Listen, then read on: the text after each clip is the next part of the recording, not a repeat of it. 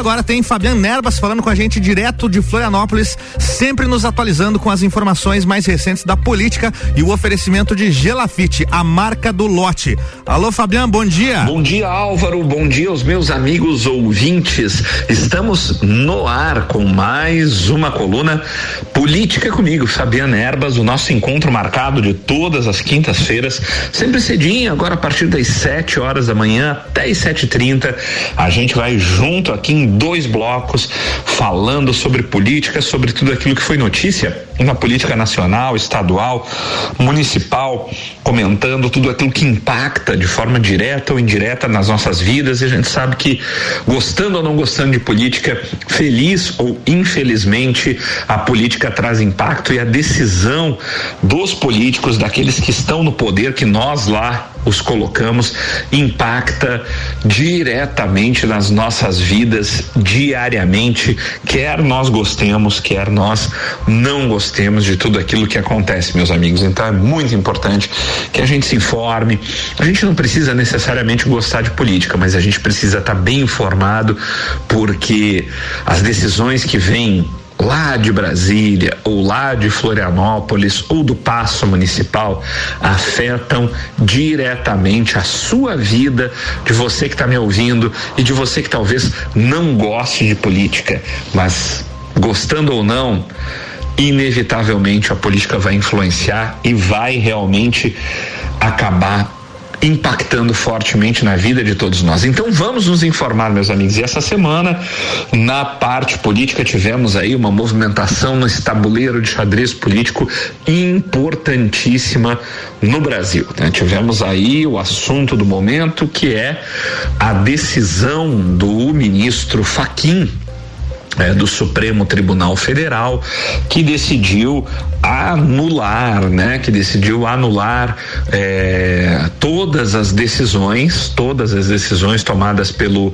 juiz Sérgio Moro, né? É, enquanto juiz responsável pela condição da operação Lava Jato em Curitiba, é, por suposta ou alegada é, in, é, incompetência, né? Do juízo de Curitiba da Vara Federal de Curitiba, 13 terceira Vara Federal de Curitiba, que era na época capitaneada, presidida, enfim, pelo então juiz Sérgio Moro, eh, para conduzir e decidir sobre processos ligados à Operação Lava Jato, eh, sob o argumento de que, eh, especificamente falando do processo do ex-presidente Lula, né, que envolveu ele nos famosos casos do apartamento triplex do Guarujá, do sítio, né, de Atibaia e eh, do Instituto Lula, né, de doações, enfim, desvios de verbas supostamente feitas para o Instituto Lula, né? São esses três casos específicos que tratam esta decisão do ministro Faquim que acabou por anular todas as decisões feitas eh, tomadas pelo juiz Sérgio Moro, inclusive as condenações impostas a Lula nestes eh, três casos específicos dentro da Lava Jato. Ao tomar essa decisão, eh, Lula, eh, eh como Lula teve as condenações anuladas, né? Com base nesta decisão que anulou as decisões de Sérgio Moro dentro dos processos, Lula acabou é, por se tornar novamente elegível, né? Lembrando que o que torna uma pessoa, ou atualmente, uma das coisas que torna uma pessoa atualmente inelegível no país é ter sido condenado por improbidade administrativa, enfim, ter sido condenado pelo aquilo que se chama de crime infamante em segunda instância. Duas condenações, uma condenação em primeira instância, o juiz monocrático, né? Condenado no caso Sérgio Moro, nessa nesse caso específico, e depois a confirmação desta condenação por um tribunal colegiado, no caso, o Tribunal Regional Federal da Quarta Região de Porto Alegre, né, que confirmou a condenação de Sérgio Moro, e num desses casos, essa condena, uma das condenações, especialmente do triplex do Guarujá, já havia também sido confirmada também no Superior Tribunal de Justiça, o STJ. Que fica em Brasília, que alguns tratam como segunda, como terceira instância, não é bem assim, a gente sabe que isso é uma questão muito mais técnica, né, jurídica, né? A, a, a, justiça é separada em duas instâncias, os tribunais superiores não representam necessariamente uma instância superior, mas sim uma instância de revisão de questões constitucionais ou infraconstitucionais, mas aí nós não vamos entrar na questão técnica, jurídica e de direito, né? É, vamos falar realmente sobre é, o que o que se baseou a decisão. Então vamos entrar entrar meio que é, é para tentar explicar né, para o amigo ouvinte o que que o que que aconteceu efetivamente no caso, né? Então o, o ministro Faquim é, julgou um habeas corpus da defesa do presidente Lula que tinha uma alegação específica, essa alegação cirúrgica dos advogados do ex-presidente Lula, é, onde eles pediam justamente neste habeas corpus específico julgado por Faquim monocraticamente, já vamos explicar essa questão, é, eles pediam justamente a, a, decretação de incompetência do da 13 terceira vara federal de Curitiba, é, aquela aquela presidida por Sérgio Moro para julgar aqueles processos. E por quê? Porque a Operação Lava Jato nasceu para uma investigação sobre fatos e assuntos relacionados a desvio de verbas e corrupção na Petrobras especificamente. E estes processos julgados por Sérgio Moro, eles seriam o que? Um, aquilo que se chamou de, costumou chamar de desdobramentos da Operação Lava Jato, que eram casos que não estavam diretamente ligados à corrupção na Petrobras, mas sim casos que se desdobraram a partir de descobertas da Operação Lava Jato e que levaram a eh, se, eh, por exemplo, no caso do, do apartamento do Guarujá, aonde o ex-presidente Lula, segundo a acusação do processo, teria recebido aquele apartamento do Guarujá como uma espécie de propina, como uma espécie de compensação, um presente, né, da então construtora OAS por conta de a OAS ter tido a sua vida facilitada dentro do governo Lula. Então era um caso que não tinha especificamente eh, algo diretamente ligado à Petrobras, né? Veja bem, está, era ligado a uma empreiteira e a outras questões e não a questões específicas da Petrobras. Por conta disso, por conta disso, o ministro Faquim disse: olha, como este caso não diz respeito especificamente as investigações que estavam em curso dentro da Lava Jato, que eram destinadas a investigar corrupção dentro da Petrobras, logo este caso não deveria ter ficado sob a presidência, né, assim chamada, sob a condução da 13 terceira Vara Federal de Curitiba dentro da Operação Lava Jato. Por quê? Porque aquela operação específica era para é, investigação das questões relacionadas diretamente ao escândalo da Petrobras. Deveria, segundo a decisão do Faquim, o ministro Sérgio Moro ter declinado, como a gente diz, ter dito: olha, eu não sou competente para esta ação por uma questão geográfica, territorial. Ela tem que ser transferida para a Justiça Federal do Distrito Federal de Brasília, né? Uma questão técnica de dizer qual juiz deve julgar o que por conta de questões geográficas territoriais, né? Então, é, o famoso juiz natural do caso que se chama, e foi isso que o Faquin quis dizer ao anular todas as decisões, que não deveria ter sido Sérgio Moro o juiz a presidir aquele inquérito, presidir aquela ação e tomar as decisões que tomou nas condenações de Lula. Deveria ter sido a Justiça Federal do Distrito Federal e não de Curitiba. E por conta disso que a gente chama de competência, nesse caso uma competência territorial, territorial, certo? O, é, por isso que se diz e que o juiz era incompetente, né? Não por não saber, né? Não uma incompetência funcional, mas sim uma incompetência de não ser ele a pessoa indicada a tomar aquele tipo de decisão naquele processo específico, e sim um outro juiz de outro lugar. Então, quando isso acontece, todas as decisões tomadas por aquele juiz que não seria o juiz natural do caso são anuladas e o processo então é encaminhado ao juiz que realmente deveria ter presidido do caso. E quando chega neste juiz o processo, este juiz tem a prerrogativa de anular todas as decisões efetivamente, mas ele também tem a prerrogativa se de resolver é, de resolver aceitar todas as decisões e de resolver, é, como a gente diz, é convolar, né, receber todas as decisões e aproveitá-las dentro do processo. Então é isso que a gente precisa explicar. Veja bem, mesmo que a decisão do ministro Faquim é, não seja revista pelo plenário, e aqui temos que explicar que uh, o Procurador-Geral da República já disse que vai recorrer desta decisão do ministro Faquim e em recorrendo esta decisão vai ser julgada pelo plenário do STF, ou seja, pelos 11 ministros que compõem o plenário. Se os 11 ministros, por unanimidade ou por maioria, enfim, confirmarem a decisão, aí sim este processo vai sair e todas essas uh, decisões de Moro realmente vão estar anuladas os processos vão ser encaminhados à Justiça Federal do Distrito Federal. E daí o juiz federal do Distrito Federal poderá, se quiser, aproveitar todas as decisões de Moro, certo? E daí você eh, não teria necessariamente o ex-presidente Lula livre, né, para a eleição, elegível novamente, porque se as decisões forem aproveitadas pela Justiça Federal do Distrito Federal, Lula continua sendo sim condenado. Então veja bem que eh, não se trata de um caso onde o ex-presidente foi inocentado, como alguns querem fazer parecer e como eu vi o próprio presidente da República, ex-presidente Lula, entre, na, no, na sua coletiva, né, no discurso que fez no dia de ontem, tentando fazer convencer que ele estaria, que por essa decisão ele eh, seria uma decisão que teria dito que ele não tem nada a ver com a Lava Jato, e não foi nada disso. Né? As provas continuam ali, todas as decisões podem eventualmente ainda ser recebidas pelo juiz da Justiça Federal do Distrito Federal.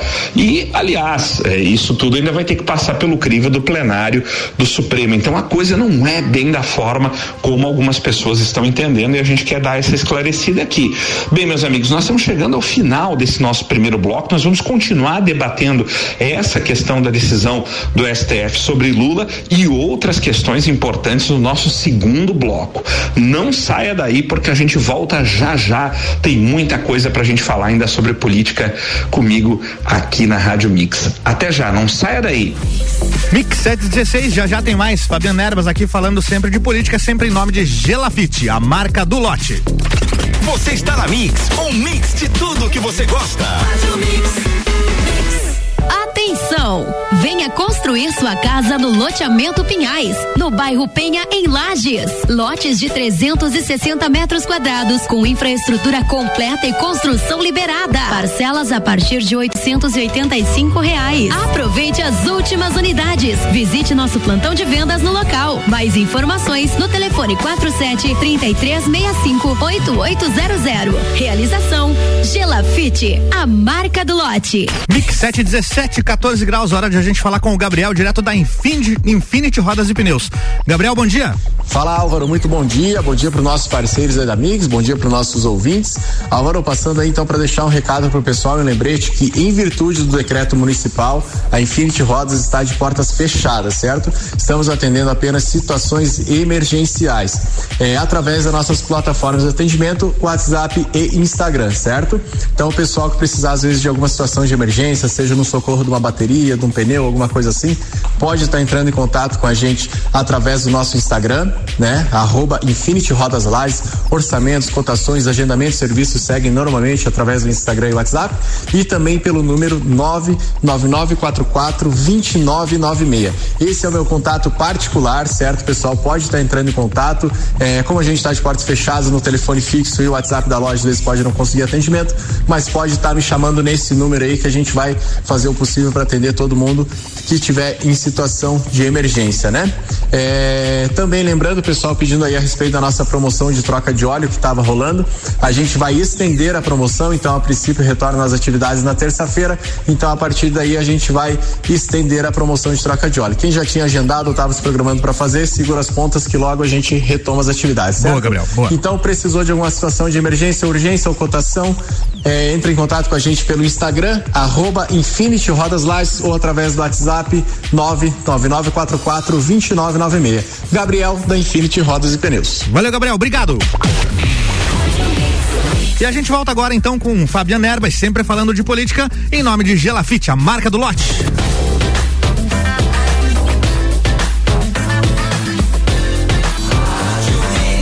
O melhor mix do Brasil.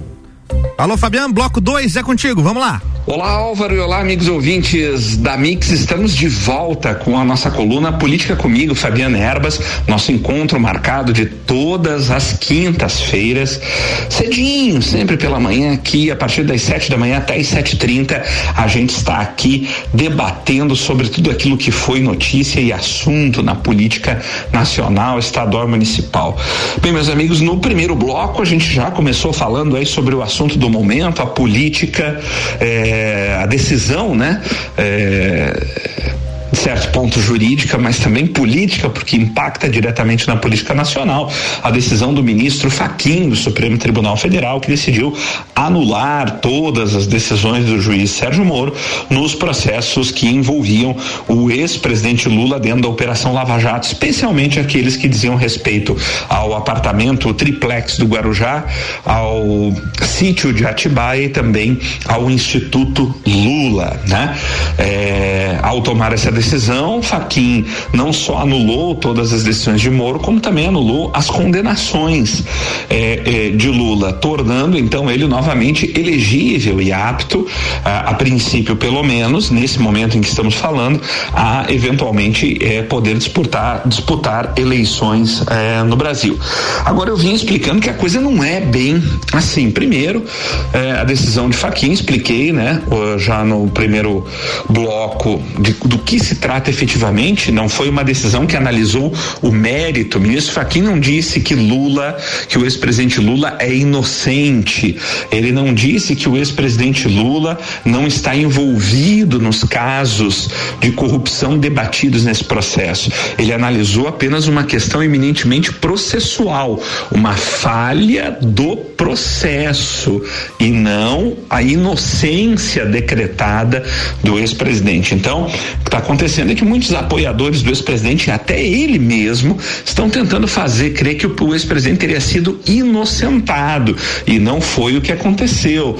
O que foi detectado pelo ministro Faquim foi uma suposta falha processual dentro do processo que é capaz de anular as decisões, mas não por falta de provas, não por inocência, mas sim um defeito processual que anula as decisões. Mas isso não anula o processo por completo.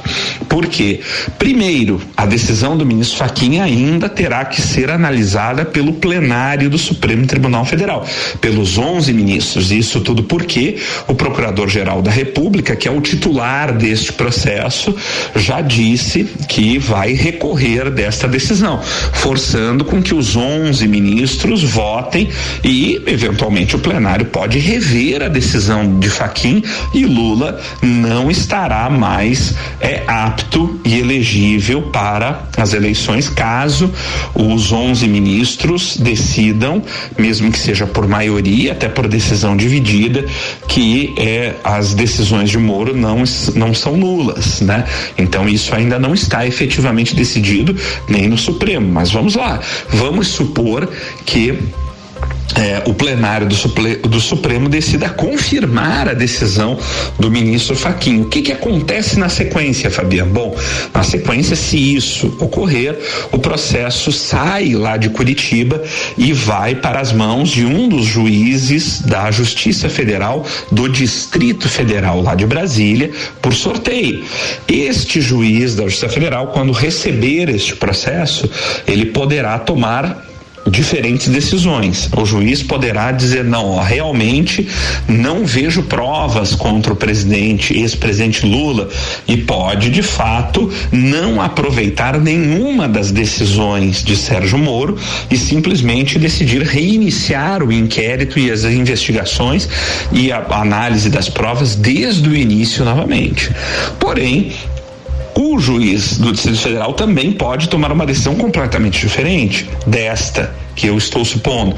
Ele pode também resolver aproveitar todas as provas e especialmente aproveitar todas as decisões tomadas por Sérgio Moro no processo. E se assim o fizer, nós temos novamente resgatadas as condenações de Lula certo? E ele volta então a não ser mais elegível. Então vejam que tem, existe ainda um caminho a ser percorrido dentro eh, do processo, do devido processo legal e do processo judicial, que podem, mesmo antes da eleição de 2022, tornar novamente o ex-presidente Lula inelegível. Pois, como eu disse, a decisão de Faquim não é uma decisão que inocenta Lula, é uma decisão que apontou apenas um defeito de um defeito técnico técnico, técnico jurídico de ordem processual. Não foi um julgamento de mérito, não se entrou no mérito da questão se Lula é ou não é inocente. Foi um defeito no processo que foi detectado na opinião apenas de Faquim e ainda vai ter que passar pelo crivo dos outros 11 ministros e que mesmo que se for aceita como tal, o juiz federal do Distrito Federal que ficará então responsável pelo processo, ele terá o direito direito de aproveitar eventualmente as decisões de Moro neste mesmo processo e, se assim o fizer, tornará novamente o ex-presidente inelegível é, para a eleição de 2022. Então tem muita água para passar por baixo é, dessa dessa é, ponte ainda e não dá para a gente já sair dizendo que simplesmente Lula está livre e inocentado e poderá concorrer em 2022. Não, muita coisa ainda pode acontecer em nível judicial que impeçam ainda o presidente, o ex-presidente Lula de estar elegível. Mas vamos lá, o fato como o fato né? Deu notícia e deu buchicho, e é claro que a imprensa é, sempre é, gosta dessas situações, de explorar essas situações polêmicas é, realmente para dar audiência, né? A gente viu aí já é, os órgãos, alguns órgãos de imprensa aí já efetivamente aproveitando a situação, considerando que Lula neste momento em que, em que estamos falando, de fato está elegível, mas pode daqui a pouco não estar mais, mas desse, neste momento momento está. E o pessoal já se apressou, inclusive, em fazer pesquisas eleitorais. Então eu vi uma pesquisa que foi divulgada pela CNN Brasil, né? Já dando como fica o quadro eleitoral hoje com a presença de Lula estando elegível. E segundo a pesquisa da CNN, em um primeiro turno, o presidente Jair Bolsonaro aparece ainda em primeiro lugar, com 10 pontos de vantagem sobre o ex-presidente Lula, que já apareceria então em segundo lugar. Uma distância, uh, Bolsonaro aparece nessa pesquisa da CNN, divulgada ontem também, quarta-feira, apareceu com 31% em primeiro lugar, em primeiro turno, Lula com 21% em segundo lugar. Em terceiro, aparece tecnicamente empatados o ex-juiz Sérgio Moro, justamente ele, com 10%, e é, o ex-ministro Ciro Gomes, com 9%. É, mais abaixo apareceu é, o governador de São Paulo, João Dória, com 5%, se eu não me engano. E, e na sequência, o João Amoedo, do Partido Novo, com 2%, ou 3%. E Marina Silva também que figurou na pesquisa com 1% das intenções de voto. Essa foi a pesquisa divulgada pela CNN Brasil ontem já dando um quadro é, com a participação do ex-presidente Lula. Em um eventual segundo turno, essa pesquisa também mostrou um empate técnico daí entre Lula e Bolsonaro num eventual segundo turno. O presidente Bolsonaro aparece à frente da pesquisa, mas apenas três pontos à frente num eventual segundo turno, que daria um empate técnico com o ex-presidente Lula. Né? Então, esse é o quadro medido pela CNN. Agora, meus amigos, é muito difícil de dizer porque as eleições eleições não serão hoje, né? O primeiro defeito de uma pesquisa eleitoral é, é a própria pergunta dela, né? Ela diz, se as eleições fossem hoje, em quem você votaria, né? Ela já começa errando porque as eleições não são hoje, né?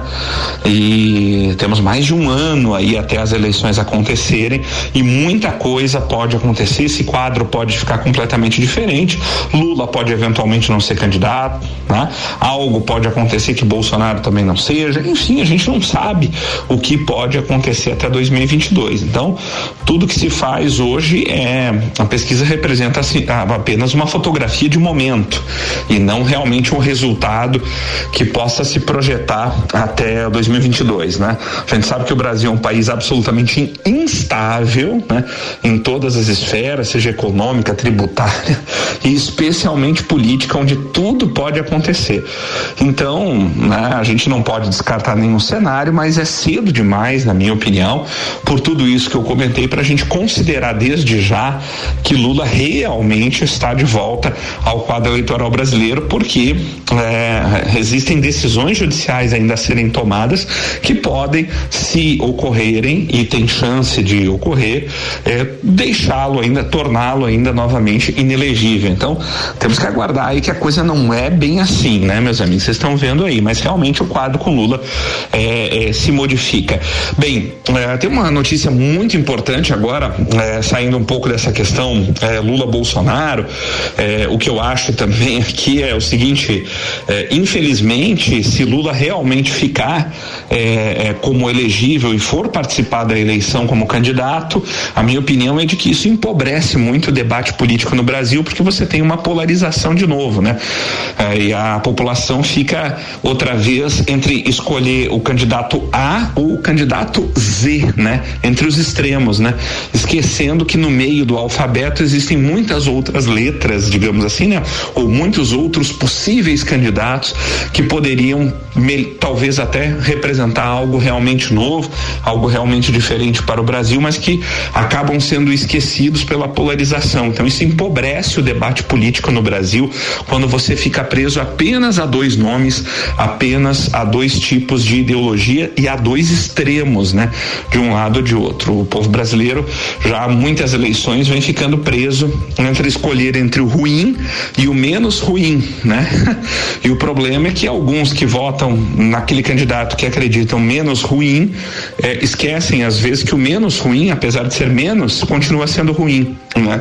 Então, o que a gente precisa no Brasil é enriquecer o debate político com vários atores diferentes, com outras vertentes, para que a gente realmente tenha muito mais opção de escolha e, quem sabe, opções melhores. Quando a gente polariza a eleição, deixa ela entre o A e o Z, você empobrece o debate político e dificulta mais ainda a vida do eleitor brasileiro, que não tem sido fácil nas últimas eleições. Essa é a minha opinião sobre o quadro geral do Brasil. Mas eu queria falar rapidamente aqui de que sobre Covid-19, o agravamento né, dos casos aí em todo o estado, especialmente na nossa cidade de Lages, que está em lockdown, né, decretado pelo prefeito municipal, mas ontem, à noitinha, na noite dessa última quarta-feira, tivemos a notícia de que o Ministério Público de Santa Catarina ajuizou aí uma ação civil pública tentando uma decisão judicial que obrigue o governador Carlos Moisés a decretar o lockdown em todo o estado. Acredito que hoje ainda deveremos ter uma decisão judicial sobre isso se concede ou não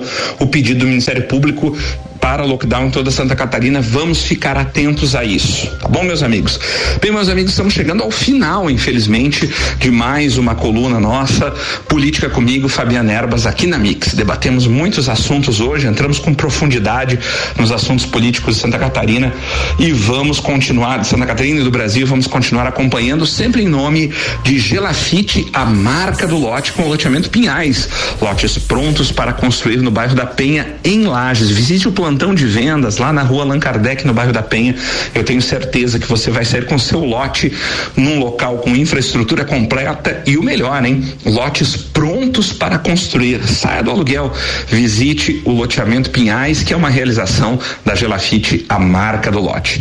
Meus amigos, um forte abraço, cuidem-se bem e até a próxima semana. Tchau, tchau. Tchau, tchau, Fabiano. Obrigado. Até semana que vem. Mix, mix.